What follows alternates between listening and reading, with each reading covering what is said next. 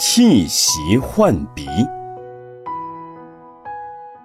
从前有一个人，娶了一个相貌端正的妻子。美中不足的是，妻子的鼻子很难看。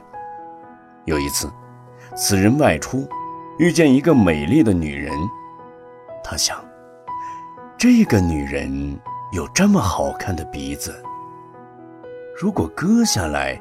装到我妻子的脸上，那不是很好吗？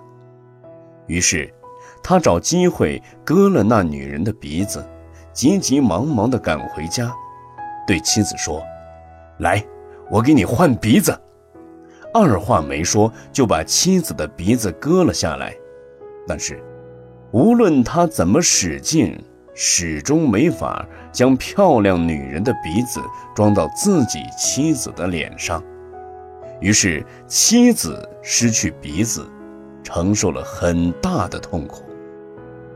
人千万不能痴心妄想，做事不要轻举妄动，否则会导致两败俱伤，害人害己。